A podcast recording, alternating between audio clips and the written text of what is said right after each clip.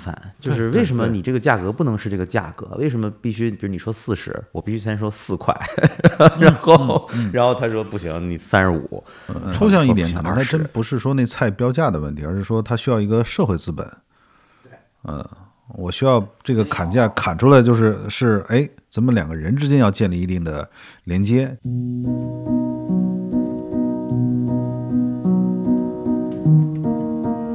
不像一个庙庙堂，呃，对于一个社群的那种影响的一个程度。这边的人情社会也好，或者说甚至儒家讲那种人就是两个人，就是人和人之间的关系嘛。他讲的不是说是售货员和客户的关系，对吧？那过去呢，实际上就这一件事儿发生了，一个案子发生了，咱们聊聊很久，你要梳你要梳理它，你就会容易离它近。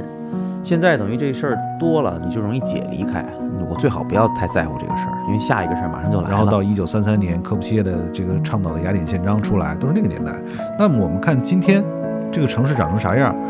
呃，其实很大程度上，你的街道是长在你的手机上了。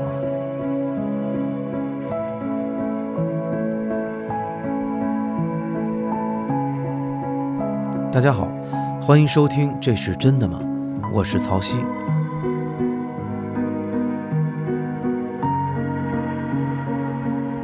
身边有一些朋友一直关注一个固定的话题，那就是关于城市的发展和进程。有的时候，这一个话题经常要聊很久。一个城市的规划、变化，以及这些规划和变化对于城市中的人的影响。是一个特别有意思的东西。一方面，它的尺寸之大超越了日常生活，从一个城市空间来思考人的行为，会帮助我们跳出既定的一些因果和逻辑关系，帮我们更清晰地看待我们身处的完整场景。另一方面呢，也能够给我们一个时间的观念，不同时期的地理面貌以及设计。也约束和规定了这个地区的时间线索。一栋楼房或者平房的位置、年限以及谁住在里面，也影响了它存在的时间。而这些时间和地理空间上的交错，造就了历史中一个很重要的侧面。今天我们来聊聊菜市场。我和秦轩聊了聊为什么他关注菜市场这个选题。菜市场作为一个社会单位，对于刚刚我描述的城市规划到底有哪些影响？它的产生和消失对于城市以及城市中的人的行为会有哪些影响？它背后的逻辑视角，以及菜市场的反映出来的社会和消费的标准化问题，是我们一直谈论的话题之一。标准化带来的问题是什么？它对于熟人社会的影响是什么？通过菜市场，我们是如何进入到陌生化的社会的？胡同、邻里、小区、居民楼、别墅这些群落都有哪些差别？对人的行为、社会化以及人的内在会有哪些影响？聊菜市场也是换一个角度聊人。下面是我和秦轩的一次谈话。你是怎么对菜市场就是开始关注的？我其实好多年前了，就是是想做一个选题，就是当时通过那个百度地图，你先搜这个咖啡馆儿，嗯，然后你会发现呢，就是说它在北京的这个咖啡馆的分布还挺有特点，比如西边很少，呃，基本上都在东边儿啊，和北边多一些。哦是是是就是然后呢，结论呢，就是因为西边是从五六十年代规划出来，它是一个就是中央的官僚机构都在那边，比如甘家口啊，再到往南木樨地啊这一带啊，嗯。然后在这些地方呢，嗯、都是官场，嗯，或者说是就政府机构。政府机构呢，它对于它那边的包括土地的性质啊，比如说我要是开个咖啡馆，我得租，但是这其实那个房子可能很多都是属于呃政府的，嗯哼，然后它往来的人群呢，它也不是一个说相对可能朝阳区更对外一些这种更开放的这个生活方式，那边会更偏保守啊。那由此呢，再推呢，就是说，OK，那呃就开始研究就是这种政府机构对北京的影响，然后就会发现，就是慢慢的也有消息出来，这个开始什么打击这个拆墙不动啊什么的，呃，就是你会发现二环里面，呃，是被被掏空了或者凹陷了，它的整个平民的生活会越来越少，呃，那都是这种，就是要么就是房价也高了，就是就是变成四合院，变成。这种有钱人的会所啊什么的，日常的这种呃，其实胡同里面，当然居住的，其实你车啊什么也进不去了，他的生活方式也都在都在萎缩吧啊。嗯那么这时候再推就是哦，那这时候你看一个呃社区它的生活方式的话，呃或者这边有街坊邻居的地方，大家上哪儿去买菜啊？菜市场实际上是一个呃社就是邻里的一个活动的一个中心啊啊。所以就开始关注菜市场，就城市规划，因为其实很多我们的行为，我们以为都是自己的行为，其实很多是受到这个环境很强烈的约束的。当然，当然。然后这个城市规划，你住在北京，住在西城，住在住在海淀，跟住在朝阳，住在住在比如说顺义，嗯，或者通州，现在或者说比如说画片儿望京和宋庄，嗯，它其实对人的那个行为有很强的一个约束。嗯，对。然后我我觉得有意思的，你说咖啡馆还真是哎。好像我想象中，反正西边挺，就万盛算西边吗？但是万盛其实严格讲不算个咖啡馆，呃，其实它的意义还是万盛那边不一样，那边是抱歉打断，万盛那边是学术机构啊，对吧？学校、大学，它是那么那个奇遇咖奇遇什么花园啊？奇遇花园那个在西直门那儿，它在西直门，对，但那个也是显得非常突兀，对，也不知道现在还有没有了啊？还有好多年前还有，也是挺重要的一个文化场所。哦，是吗？哦，谢谢啊，那是我同学弄的啊哦，挺，我觉得还至少在西边，反正我们在那儿办过活动，然后也也是吗？那他们那儿原来办一些公益活动，就经常会办一些各种各样的，嗯，对的，观影啊，讲讲话，反正咖啡馆的存在，反正算是一个，就第一它是公共空间，对，另外它里面是有内容的，它不是大家去那儿消费这么简单，所以你在那儿滞留一段时间，一两百人在那儿滞留，它总要发生点事儿，嗯，对，菜市场也是这么个状况。那那你后来，比如说你开始关注这个约束到这个菜市场这个概念了，然后呢？当时就看那个新闻，就是想去做一个一个选题，就是说在二环里面最大的一个菜市场，在四环胡同那块儿，呃，他要拆，啊啊，我就说过去过去看，然后但是那个题目要做需要投入时间，我后来放弃了。但跑了两两天吧，就周围的环境，什么人上那儿买菜啊？呃，还有他有一些，还有弹棉花的呢。这你在其他，其实我们小时候能看到弹棉花，在那儿你能看到，等于他对的阶层啊，这个群体啊，呃，再加上周围他有一些这种老楼的话，实际上是什么文化部吧什么的，还是文联的一些著名的一些老作家都在边上住过啊，嗯，就那么一个环境，然后就看他就是怎么样的就迁走了。那这些当没有这种菜市场。呃，那当地人就是他的生活方式其实被改变了，嗯，比如说他要去超市，去这种呃金客隆啊这样的地方了，等于，但是那些地方呢，实际上是一个更标准化的，他买的其实，在现在的菜市场买的菜跟超市，我觉得也差不多来源，因为在中在传统意义上的菜市场，那个我们可以想过去是一个长途运输是很麻烦的事儿。呃，那时候也没有那个冷藏的那种设备，然后呢，就是基本上菜市场可能就是近郊的农民过来卖个菜，就是短途运输，所以你买的是更本地化的东西。嗯，但实际上就是说这些年，因为为了城市的发展啊，这个就是为了供给这些人口啊，中国，你比如说就是市场上全国市场上百分之七十以上的这个西红柿。都来自于山东的寿光县，那么他是在那边还既熟未熟的时候就摘下来，然后长途运输，然后再派有的派到菜市场，有的派到超市。那超市呢？所以所以它的食材的来源，就你能买的东西呢，其实来源差不多。但是在超市的也有它的好处，就是我标准化经营，你到那儿都明码标价，你也没有说在超市里砍价的，对吧？然后你就买了这个，呃，到那儿去打个标，封个袋儿，然后就交费，你就走。嗯，它是这样一种行为，它是消费型的。但是菜市场呢，会有一个，哎呀，今儿有什么菜，明天有什么菜啊？然后社交对老年他会，比如他能砍价，对吧？他其实也是一种社交性的这种。哎，我们聊聊这个砍价的消失吧。这个其实是我我我小时候就是感觉那个对做成人就长大的一个挺显著的一个事儿，就是学会砍价儿。啊是是就是因为小时候基本不光菜，其实基本上都是市场嘛，就是其实就是大家拉一个摊儿出来，没错，卖个衣服，卖个什么。但那个时候我就感觉，就接触接触到成人社会特别恐，让人恐惧的一点，社交恐惧的，就是这个别人说说的价格，你永远不能信。对我其实到现在身多多少少，比如说出去你要谈事儿啊什么，嗯避免不了要谈论价格，其实身上都会有这种，就总觉得。哎，为什么要这么麻烦？就是为什么你这个价格不能是这个价格？为什么必须，比如你说四十，我必须先说四块，然后，然后他说不行，你三十五，嗯然后你说不行二十，就是，但是这个这个的消失，的确在我生活中消失，对我个人而言，我我还挺喜欢这个东西的，嗯，但我潜意识觉得这里面还是有点对于这个庞大的一个人与人之间的关系的一个影响，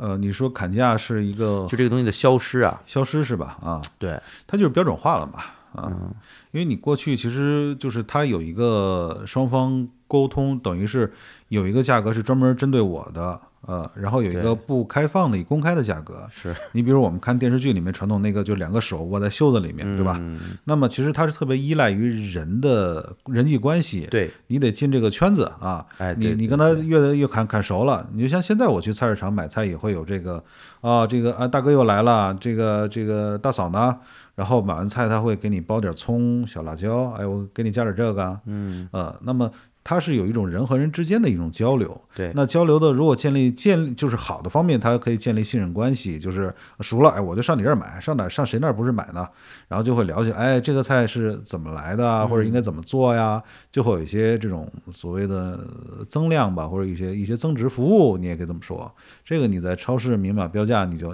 你没法去问人家，对吧？他必须得是企业去做活动啊，这个你就是一个更被动的一个身份啊。对，或者说，其实你更多的实际上是介介入了，不仅仅只是消费和呃对买卖的这么一个身份，它其实当你熟了以后，它产生了一种熟熟悉的状态，它有其他的身份出现，你没慢慢熟悉他的家庭，对吧？他从哪儿来的？对老家哪儿的孩子几岁啊？对他就不仅仅只是在消费，对，就是我一直认为人是有呃，在外面的话，他有两层的一个面孔吧，一个是职业性的，嗯对吧？你你是个卖菜的，呃这个实际上你就是你的职业身份，你是个老板嘛，或者你是个售货员，对吧？但是这种交往是一种特别职业性的交往，它不会让你呃松弛下来，或者说人是需要摘掉面具的这种交流，或者他人的这个因素少嘛？你对我我也可以无人用这些机器来完成这个交易。没错啊，这就是现在的现在的趋势嘛啊。然后尤其是在人日常生活中，特别你上班已经很累了，然后回家就说你需要一个放松，或者一个街坊邻居，哎呀，今天他买菜呢，就是邻里都在那儿，都能偶然的日常生活里面能碰到，对吧？就互相就能聊个天儿，他提供了这么一个场所，这个是菜市场和周边的一个你这个社群的一个特别紧密的联系啊。但你看，其实这个东西少了以后，他会发现你在，因为基本上我们现在生活也是就是这么一个消费是你的一个主要的动作，你每天起来就是消费各式各样的，没错，然后预备消费，收藏很多要买的商品。对。对，所以他其实当时我印象中跟你聊好多年前了，嗯。就是聊到这个菜市场，当时你提了一个，就它是一个苔藓一样的东西。对，就是他那会儿看那会儿我有一段时间住甘家口那块儿嘛，然后我嗯们楼下其实有超市，也有菜市场，嗯，因为我们实际上是从那个菜市场逐步过渡到这种你说的标准化、流程化、专业化，以后会变成无人售卖啊，嗯嗯嗯。然后，所以我们楼下那个就是那么一个小犄角旮旯儿，其实它就是大概卖楼上这一两百户，嗯。然后他进的菜也不多，他的菜你要说真的比其他人好到哪儿去嗯，也不会，对，也不一定。嗯。但是你会发现你在那儿见到的邻居和邻居的沟通沟通的这个频率，嗯，要远远大于你在楼里。就对的。是你和他就住你对门，你也知道，是是是，但你在那儿碰到了，你就避免不了，哎，嗯。买菜呢，嗯。什么什么什么之类会聊两句。对，那这个东西它的社会功能，你感觉就是如果它缺失了，它有什么影响没有？嗯，就这种苔藓，这种一块儿一块儿的小东西。你要从我内心来说，我当然是觉得一个我我所理解的，就是正常的生活里面是需要有这种呃，就是邻里之间的这么一种，就基于地理空间，大家都住在这一片儿，然后见面都能哎可能偶然就就遛弯儿就看见了，嗯需要这样的一种场所。那么这种你可以说菜市场就是因为大家都上那儿买菜，所以就提供了这样一个空间，哎，大家能交流。嗯对，呃，这样是我是觉得是需要的。对嗯，因为也是你要说绝对的道理，可能我也说不太清。但是你到国外去，就是说你走街串巷这种感觉会更舒适，呃，就会有。但是在国内的话，就是你比如你住小区里面，下楼去这种 shopping mall 啊、大商场。你像那天我去呃长营的那个，就往偏说一点了啊，长营的那个那个龙湖天街，我就看着特有意思。嗯，到他那个楼上三楼四楼去吃饭，然后现在他装潢的非常漂亮啊，包括二楼的这些就是它里面的那些门店，但是呃，然后会有一个什么意思呢？比如说他会叫啊。这个把那种香港庙街的那种东西装饰，就是一种街头感的，楼里头去，对，弄到楼里面，但它是装饰性的，对吧？还有这种啊，北京小吃胡同这种感觉，它会，它它是一个完全是一种装饰性的表演的东西。嗯，那我当时就想的就是这个，哎，按照正常的话这块儿，可能你看庙街它一定有个庙啊，就是大家在这儿能逛起来，对吧？那我说是不是都当时都想写一篇，就是什么时候这个商场里能把庙树立 对，把弄起来庙树立，但那个不可能，是，因为它是这个商场的管理，它的商业空间的管理肯定不支持这个。嗯，但是他们为什么要造这么一个氛围？这个氛围是大家需要的，但又特别有意思的是，就是商场实际上不能自己生长出这种东西，这种苔藓啊，对吧？它它太大了哈，它体积太大了，我觉得一个体积，一个是它的模式，商业模式，它不是为了说是街坊邻居邻里关系这种，只有邻里的这种，呃，非职业化的日常的交流的地方，哎，它会有有有这种苔藓能长出来，就是这种生活的东西，是，啊，就它本地性不够，没错，对吧？它是本地性，它是消费性的对对对，它是非常非常职业化的一个标准的，甚至因为消费性的，它一定是商业化，商业化它就会有量化的标准，有具体的目标。嗯，呃，我今年营业额应该多少？我这个每一瓶的这个平效是多少？它会这么去。嗯另外，它抹杀本地性，对对吧？它一定要产生那个，你你你在商场里买那碗豆汁儿，它一定要是尽可能的适合每个人的口味。呃对它，对它只是保留了那个你刚才所以说的它要越来越呈现性、标准化嘛啊，对。那么这，但是它就是，但它又需要这种东西，因为这这个不，如果不需要这种看起来像本地化，嗯，它就它可能它的生意没有特色嗯对，没有特色。但是它这种模式呢，又长不出这个东西来，它只能是一个哎，这个挺好玩的，一个一个一个表演性的东西。就那个庙的缺失，其实是，嗯哎，我觉我没这么想过，但是呃你你想象，比如南方的很多城市，到对到现在还具备这个，它比如一条街啊，它有它街这条街上有个街的这个小小非常小的小庙啊，嗯，那其实就是拜访率非常高，嗯而且别的街的人其实不拜访，只是的属于你这条街大概就两三百户，嗯，这样，然后呃，看似好像这个东西有没有差别，好像对这个商业社会的这个影响没那么大，但其实潜意识里。就是说，一个人为什么要到一个明明你到商场去，就知道要么是买，要么是不买，基本上这两种行为。为什么在这上又添加了一个？哎，刚才说那个本地性，或者一定，比如我从属于某种文化，说这是南京大排档，这是北京的那对个胡同的小吃啊，那是哪儿哪儿哪儿的，就它的这种对人的意识的影响，但是这个意识影响又没达到一个没通达到那个具体影响你生活的部分，它不像一个庙庙堂，就对于一个社群的那种影响那个程度。嗯我是一直这么理解啊，因为这个就是人的生理性，就是是是我们是从猴儿来的嘛，那猴是群居动物，是，而且我们从猴儿这个就是，比如进化心理学特著名那概念邓巴数，就是一百五十人。那我们现在出现的情况是什么呢？就是嗯可能尤其这八十年代，呃，可能就是这半个世纪以来吧，就是人的陌生化程度越来越高越。来越高。呃，这种越来越高呢是什么呢？就是原来我是生活在一个熟人圈子里面，我的生活，哎呀，今儿去这家，明天去那家的话，这个就是呃，这个可能更符合人的生理的一个一种一种需求也好。我生活在一个群里面啊，但现在就变得越来越剥离开，全是陌生的，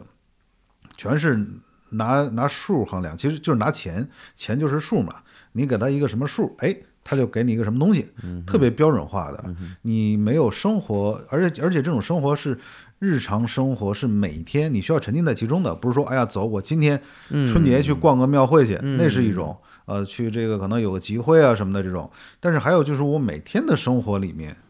比如就像这个啊，可能晚上一日三餐，对邻居来敲我们家门来了，哎，送嗯。个啥东西啊，我再回个礼，这种。这个东西是特别需要的，而且可能尤其在呃东亚这个呃地区的话，我觉得尤其明显。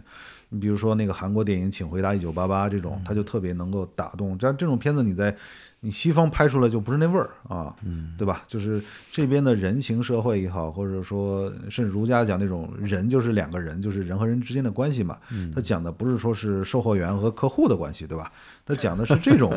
呃，我们需要生活中的这种这种交流。这样的话，而且说的话都不太一样，你不需要去较劲。哎，我得想怎么算这个账，你就是非常生活化的。对，这个其实还真就是熟人才有可能产生的，而且中国实际上是几千这两千多年从这个熟人社会生发出一种意识形态。对其实我们是认认为这种比如关系对于中国人的这种重要程度啊，对啊，对做啊事儿要靠关系啊。对，但是他一旦现在被这个一百五十人，其实已经像我，我我感觉我这一代一百一百五十人已经是是有点受不了了，就是承受不住的。其实大概二三十人左右是个挺舒服的状态，嗯嗯。但是很显然，现在你手机里基本上都得是五六百、哦八九百，至少得上千啊，对，至少得这个程度。你大概其都知道大概其这些人是什么，但对他们的理解、了解，呃，他每天的生活细节其实了解非常少。对，加上我觉得在这之上还有一个同质化的问题，就大家关注的事儿又特特别像，就本身又是那个陌生化很强，对，就是疏离感、解离很强。你身边发生很多事儿，你没有功夫去探索和研究，因为发生的事儿太多了。就你手机一打开，包括比如待会儿咱聊那社交社交陷阱，它也是这个问题，就是你手机一打开，嗯然后一堆一堆的事儿。那过去呢，实际上就这一件事儿发生了，一个案子发生了，嗯，咱们聊聊很久，你要梳你要梳理它，你就会容易离它近。现在等于这事儿多了，你就容易解离开。我最好不要太在乎这个事儿，因为下一个事儿马上就来了。嗯，我觉得这刚好相辅相成，就是因为更多的事儿，你要在每件事情投入的精力是有限的，那就要提升处理每件事的效率。，对，就它越标准化，越量化对啊。就容易离离那个那个英文叫那个 nuance 特别特别远，就那个细节细枝末节就不重要了。对对大面上的东西要考虑。这个香蕉大概其看起来像一个香蕉，我一嗯包塑封，大概其你买回去是新鲜的。我现在就觉得这香蕉怎么那么容易坏呀、就香蕉本身我知道是容易坏，可是呢。就是没有，就怎么你买回去大概，比如说六七六到八个小时，这不光是香蕉了，这这个两说啊，就是某就是。呃，菜市场里面有它不好的东西，这个因为它非标，所以藏污纳垢啊，这些嗯你也说不清楚的事儿，和价格不统一，对，然后过去的话可能会容易真真的是黑社会把持啊，这种事情都会有，而且骗子啊坑蒙拐骗也会多，甚至、呃就是小偷啊这些啊，其实都爱在这种地方待着。但是商场它进不去这种空间，还有超市它进不去，呃，这是两说的。另外一个就是说，因为人就是这么多人的城市化。那你过去的这种生产的供给够不了够不上，所以就是你比如说这个寿光县，我就专门生产西红柿，当然它也生产别的了。那西红柿供全国，那没熟之前我还得催熟，对吧？要不然那量不够不了。量量够不了。这些是反正就是变成一个香蕉也一样嘛。香蕉实际上是全球这个量最大的水果，我忘了是销售，可能是销售全球销售最大的，呃排名第一的是香蕉啊。哦，然后国内可能因为很多香蕉可能都是从热带过来的，嗯，它就需要一种成本高运输成本生产方式。那它的那个就一根香蕉里面所含有的营养跟过去那种精耕细作的，它确实不太一样了，所以它自己的那种就就更容易坏嘛，就它的质量也不会像原来那么好，确实是这样。那你说有没有一种办法能够就既既保持这个？你你比如说我我我现在低头能想到的，像纽约嗯，有那个呃，好像我在欧洲见的不是特别多，但应该也有啊，有那种 deli，就这翻译过来叫什么不太知道，它其实也是街天的那街边儿的，对啊，它也是街边儿的一个店，但明显感觉那个店里面的那个东西啊，嗯比菜市场的要要好看。就是咱们现在超市的这个东西是很好看，非常好看，也整齐，大小个儿都一样。对，然后它那个 deli 里面呢，我的感觉就是它那个日常性仍然有，比如它通常都会有一个熟食区，比如里边你卖点那个嗯。橄榄啊、那个 cheese 啊什么的，它都是新鲜的肉。嗯。但是呢，它边上你感觉那个水果什么的，估计也是大棚里的东西，嗯。但是它感觉让你还是仍然有一种这个，比如熟人，或者说，就它的覆盖率也许是因为很高，嗯嗯，可能是因为这个原因。嗯，就是有没有一种能把这两个既能保持你菜市场的这种呃人情社会，然后本地化，然后熟悉，也能维持这这别别就也能保证这咱们还是奔向这个标准化。这个事儿吧，我还真是，我原我没想清楚。嗯，我原来问过这么一个问题啊，就是说，因为超市这种从消费的体验来说，它会更好，价格透明，质量你明确啊，嗯，然后实际上也快速，嗯对，快速，效率高，而且也未必比菜市场的贵，因为它标准化就会规模化嘛，嗯，啊，就这个，呃，效率中间的这个整个管理啊、运输啊这些效率会更高。那为什么菜市场还存在啊？这是我其实自己也很好奇的事儿，因为，嗯，可能就是它满足了不同的需求也好，或怎么样的，甚至菜市场本身也在也在变化，也在转型。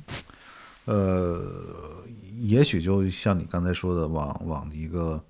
更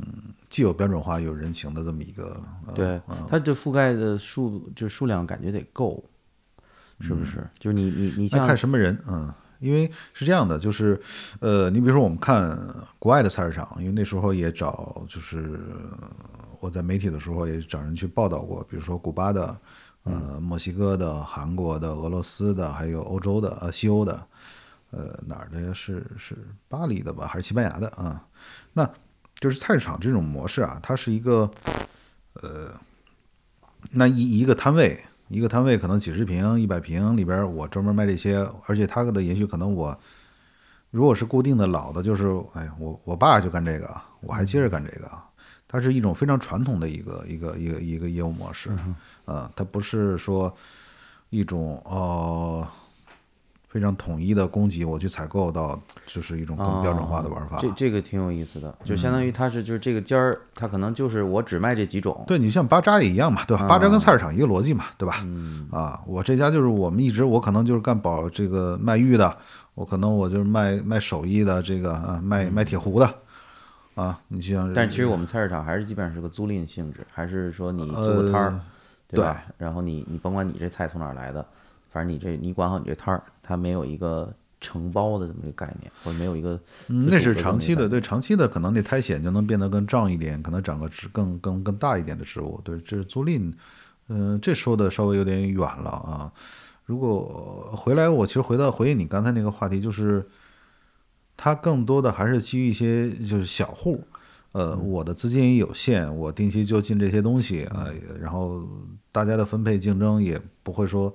那么企业化管理，比如我这摊儿卖什么，那摊儿卖什么，大家都摆这些嘛，但是总会有一些我自己的特色或怎么怎么去拼吧。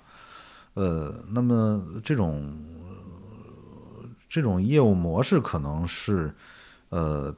如果保留下来，会让人有亲近感。就是我面对的不是一个啊，我走入沃沃沃尔玛了，我在整跟整个沃尔玛去打交道。哎，我是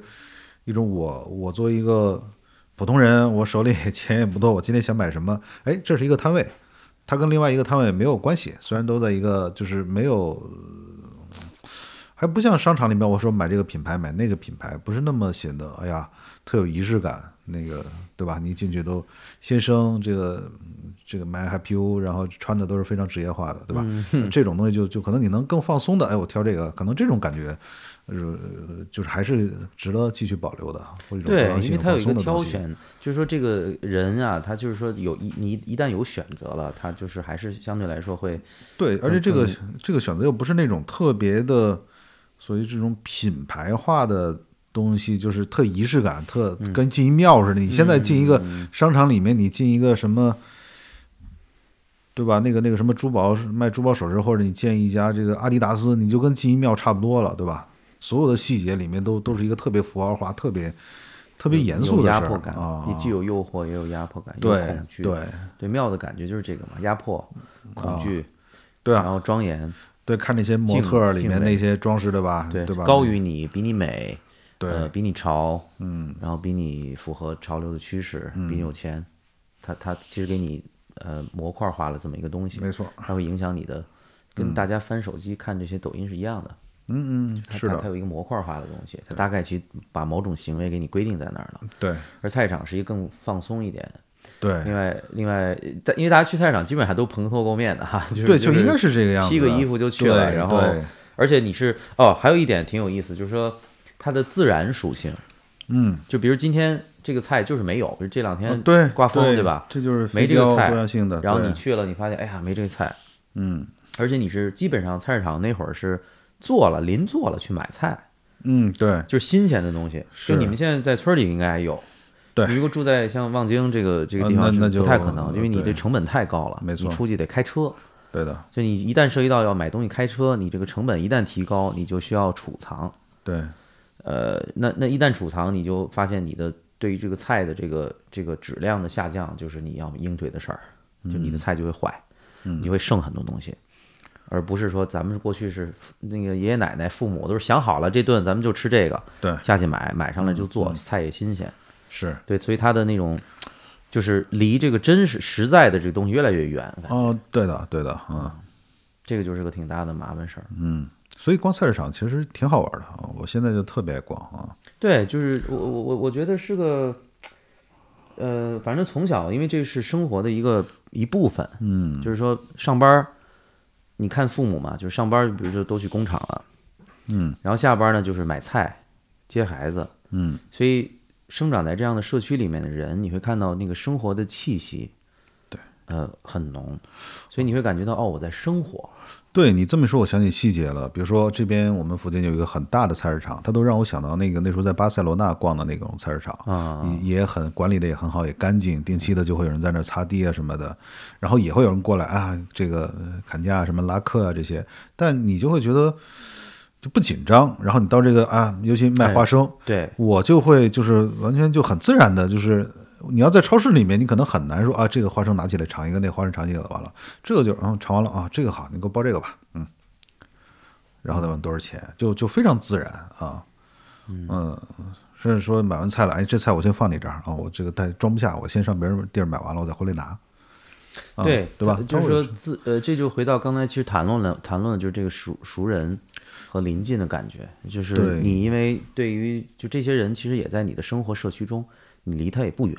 对对吧？大部分这些人他在边上可能也租了一个房子，对他小孩儿甚至就是你你每天他他去他的学校，你去你的学校，他都能碰到。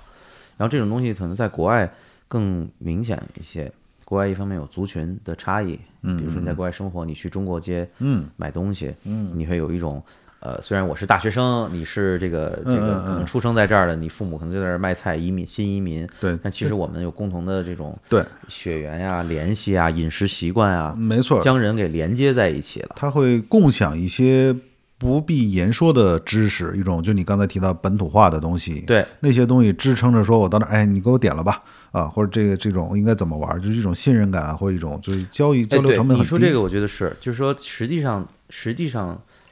我感觉，比如嗯。现在回想从小那个经历，讨价还价其实是一个不信任的对。这个这个这个行为，就是说我并不相信你这个东西那么贵，嗯，但其实又有一种呢，就是它有点像是咱俩一起在玩游戏一样，嗯，就它其实又有一种亲近感，就这是挺挺奇怪的一个感觉。嗯，我不信任的可能是你，比如说你这个菜到底多少钱，我可能到死都不知道。呃，抽象一点，可能它真不是说那菜标价的问题，而是说它需要一个社会资本。对，嗯我需要这个砍价砍出来，就是是哎，咱们两个人之间要建立一定的连接，这个连接就是互为这种社会资本啊，对吧？嗯，呃，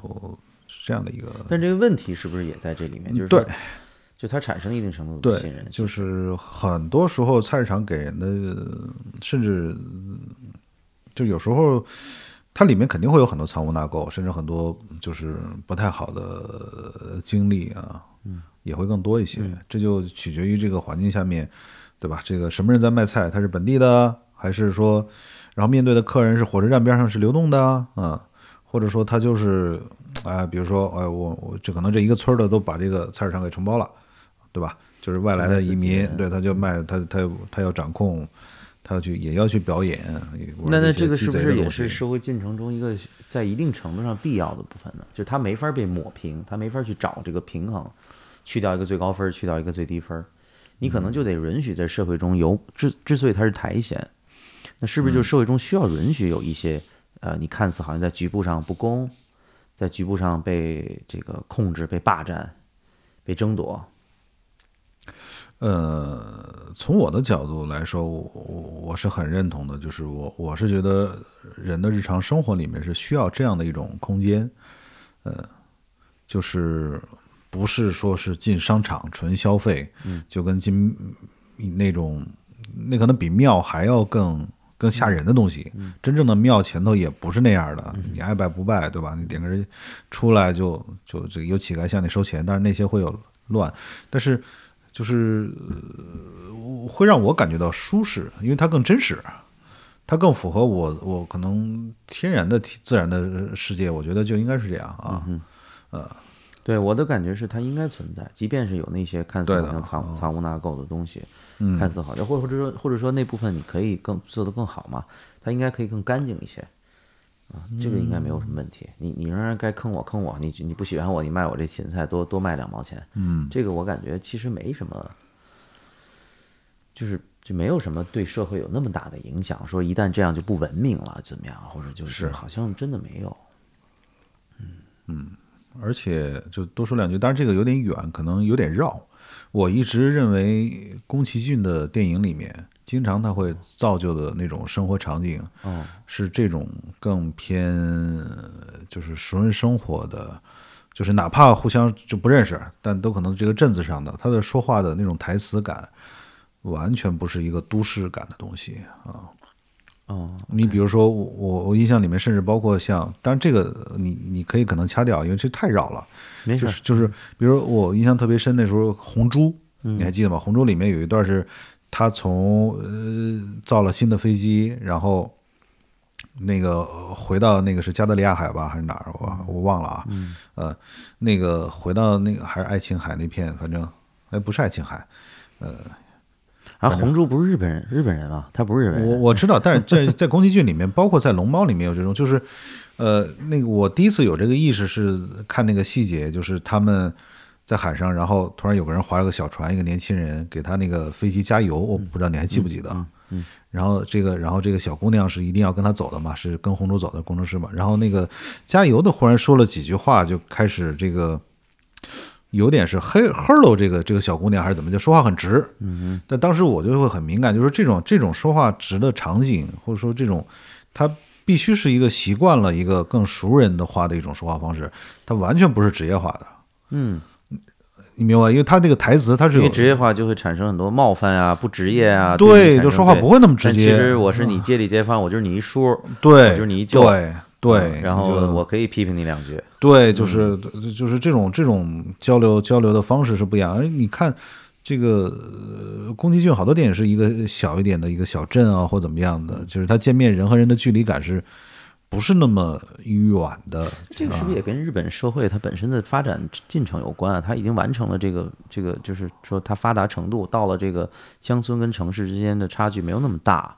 所以它的乡村的生活习惯和城市的生活习惯差距也没有那么大。它的城市里面也有很多的，你比如说你走到街头，这儿一神社，那儿一庙，对吧？一过节吧唧把神里神社里边的那只狐狸抬出来，对嗯吧？什么道和大神这个，然后这个这条街街街片儿的那个神官在前面敲着锣，后边这个这条街的这个少男少女们穿着传统服装在那儿跳着舞游街，这种这种共同感的建嗯建构。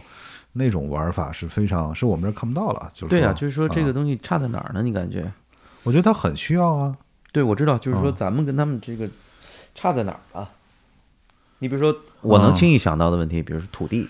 因为我要产生本地化，嗯，再说我就不就这些你就别播了，对吧？对，因为你这个你你你土地，我我掌握不了啊。我再给你举个例子啊，跟这个反差这个什么东西，比如说我在原来住那个楼房住小区的时候，那么跟那个管的还不是物业，物业跟我们还行，就是他的那个所谓的修理的地产的，呃，发生了一些一些纠纷，他把我们那个那个对讲机说那个坏了，拿去修，修完了这个说不认账，说我没拿走，跟他们吵半天啊。然后我说我当时我就气了，我就想在这个小区里面，我说我我写个告示，我要抗议啊。然后呢，物业呢一直是向着我们的，因为他知道我就是也打交道，也知道我们什么人，我不可能去黑他这玩意儿，我也能找到，我也找到证据了，甚至也问到邻里了。但是物业就会说：“哎呀，您别在这儿贴这个，这不能贴。”那这个小区我是业主啊，那么我出了我家门儿，我在那儿我说我贴一个抗议，我抗议这个地产公司对我威胁，物业是他本能的第一反应就是你是在惹事儿，啊，就是说这空间不是你的，对，那其他我就就别说了啊啊。这个这个是主要问题吗？你觉得有其他原因吗？其他的可说的原因，能说的？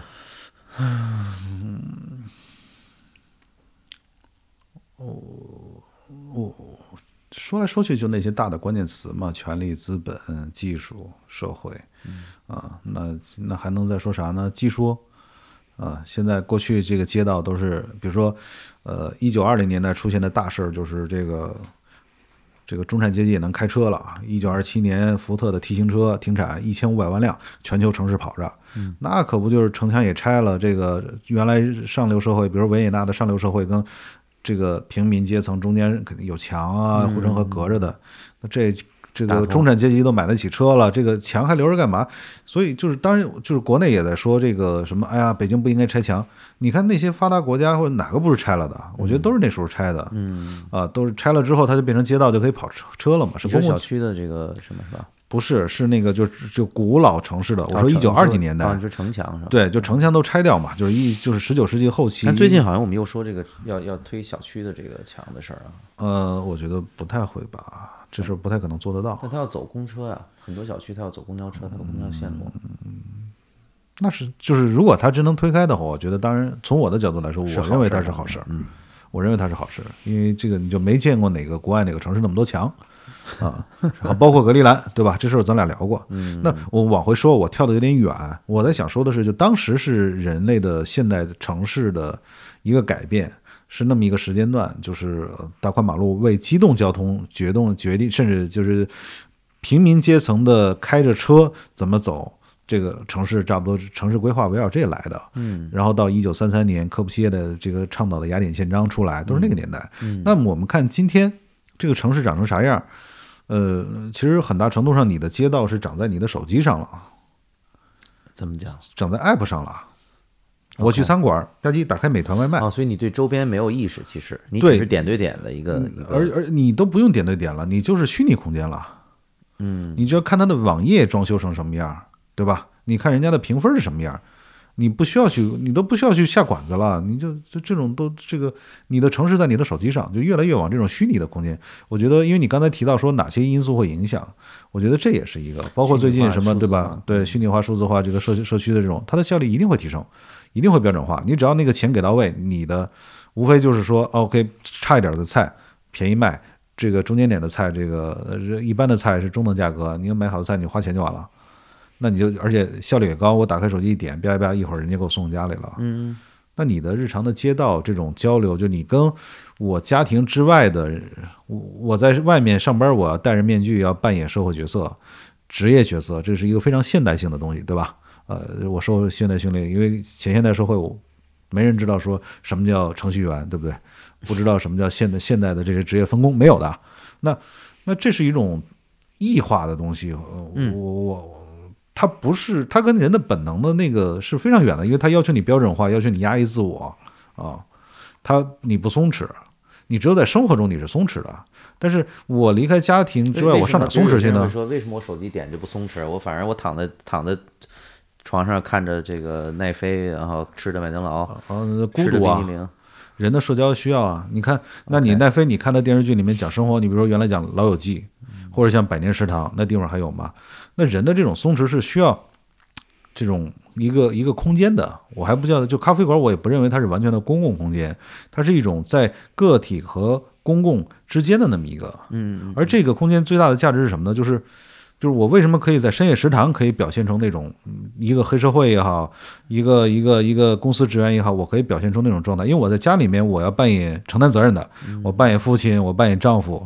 那我在外面，我当职员、当黑社会了，我要想着怎么样去应对那些解决社会上那些问题。但我觉得到这食堂里面，我可以放个松，我可以撒个娇，我可以吐个槽。嗯哼，嗯这就是说，这个对吧？原来大力在的时候，嗯，就这边家里面，呃，晚上上班回来哄完孩子了，十点钟到那儿一喝酒，一杯啤酒很普通的地方，老板也穿着一个这个嗯迪卡侬的这种嗯这个嗯这个运动的裤衩上衣啊，然后穿个这个布鞋。呃，然后就互相开始谁比谁丧，开始聊这个啤酒，但是它是特真实，让你特松弛。这个松弛你在家庭里面也没有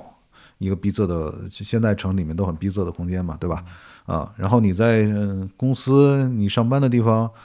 呃，也不要太想啊，对吧？就是这样一种又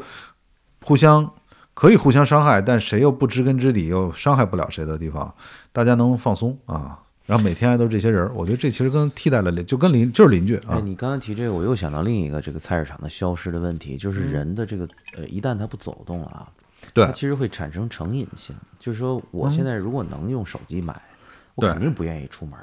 嗯，我如果能躺在卧室就能把这饭做了，我肯定不愿意去厨房。嗯，所以他的这种人的这个这个这个虚拟化是一方面，那其实虚拟化带来的实际上是这个生物刚才说的进化的部分的一个退化。对的，就呃，当然退化可能到不了啊，就可能就是你说，我觉得就是退化，异化是个问题，是肯定的，就是说他他把你的人的基本行为给脱离那个生物性了，对。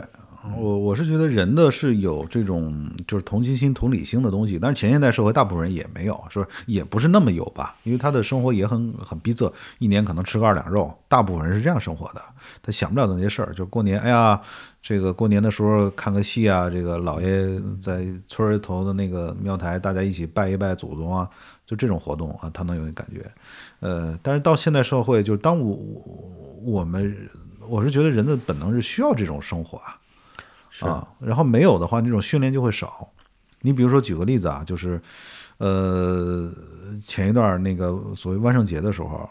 这个我女儿去这个朋友家玩，他们那是就是别墅群，啊，每家都这个，其实大家还能打招呼啊，因为然后这个但是也是连杆围着，然后就会发生什么事儿呢？就是说他们的物业组织搞活动，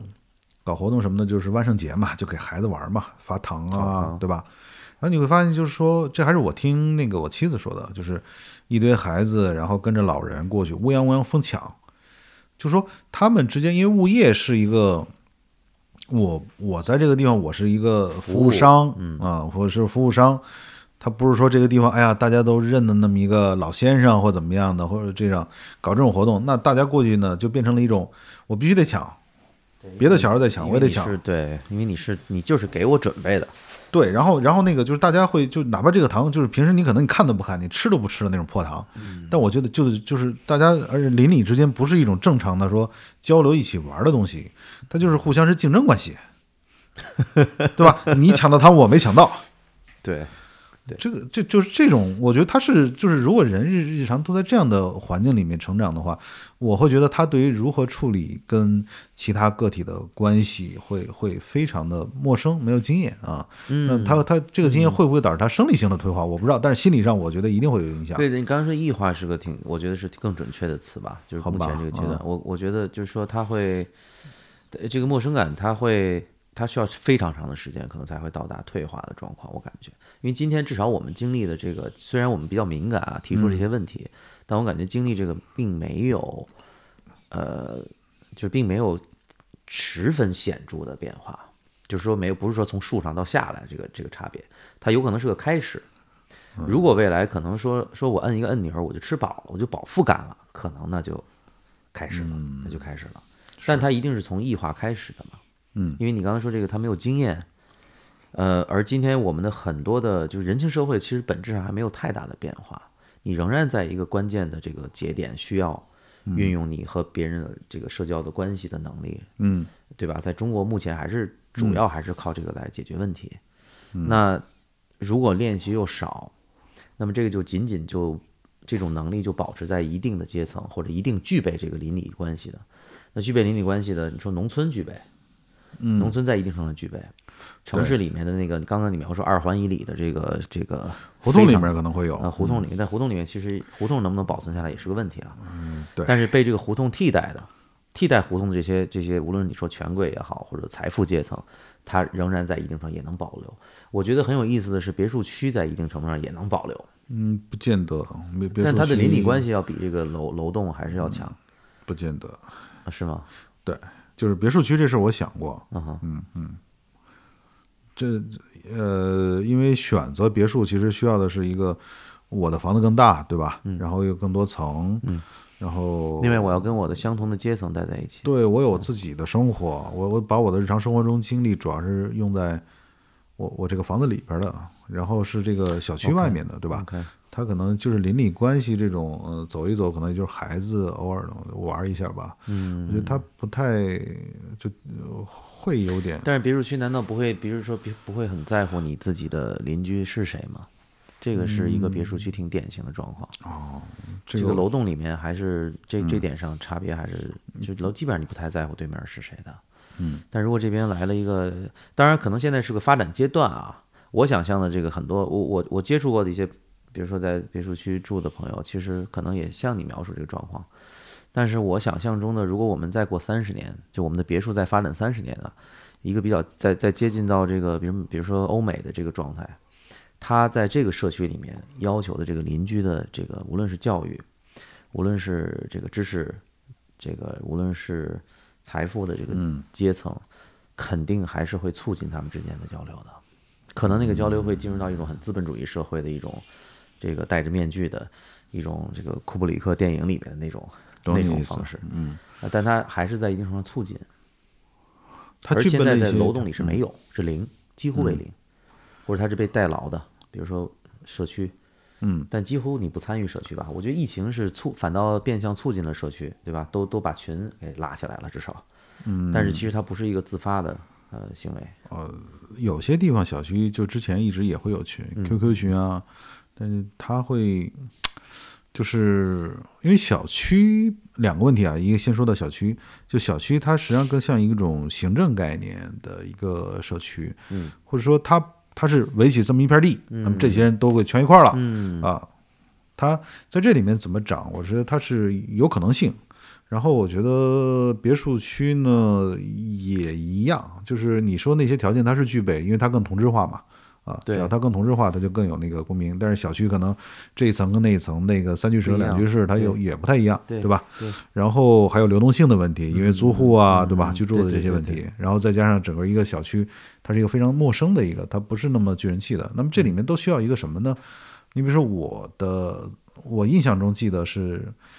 呃，就在国外的一些楼房，因为小区是一个很特殊的东西，也很少见。但国外的楼房它会有一个什么呢？就这个楼它会有专门的一个空间，所谓的作为这个这个楼里面大家用户都去用的。嗯，那么有了这样的空间呢，大家就可以在里面进行创造，就空间生产，变成一个咖啡馆、读书室，或者孩子一块儿都上那儿上自习，或者大家一起来讨论个事儿，它有这样的一个空间。嗯，我觉得这个可能是一个更结构性的一个点，包括别墅区也好，它能不能这种空间，就所谓的会所，但是它不是一种商业性的话，它能够真的涨起来。当然有些偶然性，因为在国内你也能看到一些一些有涨的案例，有有啊有有，嗯，有，还是有的。这个，嗯。就可能它这也是未来的一个方向吧，我觉得。我我真不不知道，这我不知道，嗯因为我觉得大部分人是不太有这种渴望，但是好像是现在是能接受到，就是住在这种嗯嗯盒子里的这种感觉。对你得有一个，我觉得得是有一个做出一个好的范例。这部分可能现在就是，比如养老社区的兴起啊，你看很多这个社区，呃，不像我们一一一般意义上认为的所谓养老社区那个样子了，它还是社区感非常浓。特别是吗对，很多南方的社区我哦见过，很多那种社区，它首先它大，另外它就是别墅和会所之间的这个距离，嗯，没有像比如说城市里的社区那个会所很多是摆设，嗯嗯，就你基本上不怎么去的。嗯但是因为它，比如说，呃，如果在一个郊区的这个状况下，它风景也相对好一些，嗯，那个固定的住户会多一些，它的社区很多现在开发商愿意做社区，那只要他做，然后要想清楚因为这个东西是需要运营的，就你要需要在里面创造，需要成本，你需要嗯花很多，就是可能以前卖房呢，就是这房子在哪人的供需关系不一样。现在卖房就没那么容易了，所以它就需要做一些社区化的、软性的。嗯呃，之前我们聊过那个居委会的这个概念，就它需要有一定程度的这个引领性。嗯说我组织了逢年过节，咱们端午节就大家一起来包粽子，它仍然会有人不来，嗯但是呢，他有人来，他就会给这个社区有引领性，他会让你让让人感觉，哎，那儿有事儿发生，你不好意思不去。那不就我刚才说那个万圣节那个发糖那个呃吗？，对对，但但他会做得好，这个有做好坏和有和没有的差别。嗯我觉得需要有，但是你是不是有些人能做得好，因为我接触的很多社区，它是一种氛围，比如说餐馆儿，比如刚才那种模拟那那个就是江江南园林的那个方式，嗯包括逢年过节，包括它里面老年人会也有剧团，嗯，年轻人也有剧团，有这个哦，那么好，有这个乐队，老年人乐队、合唱团，然后青年人也有，就是说它代替了一定程度上，比如说在西方社会的教堂，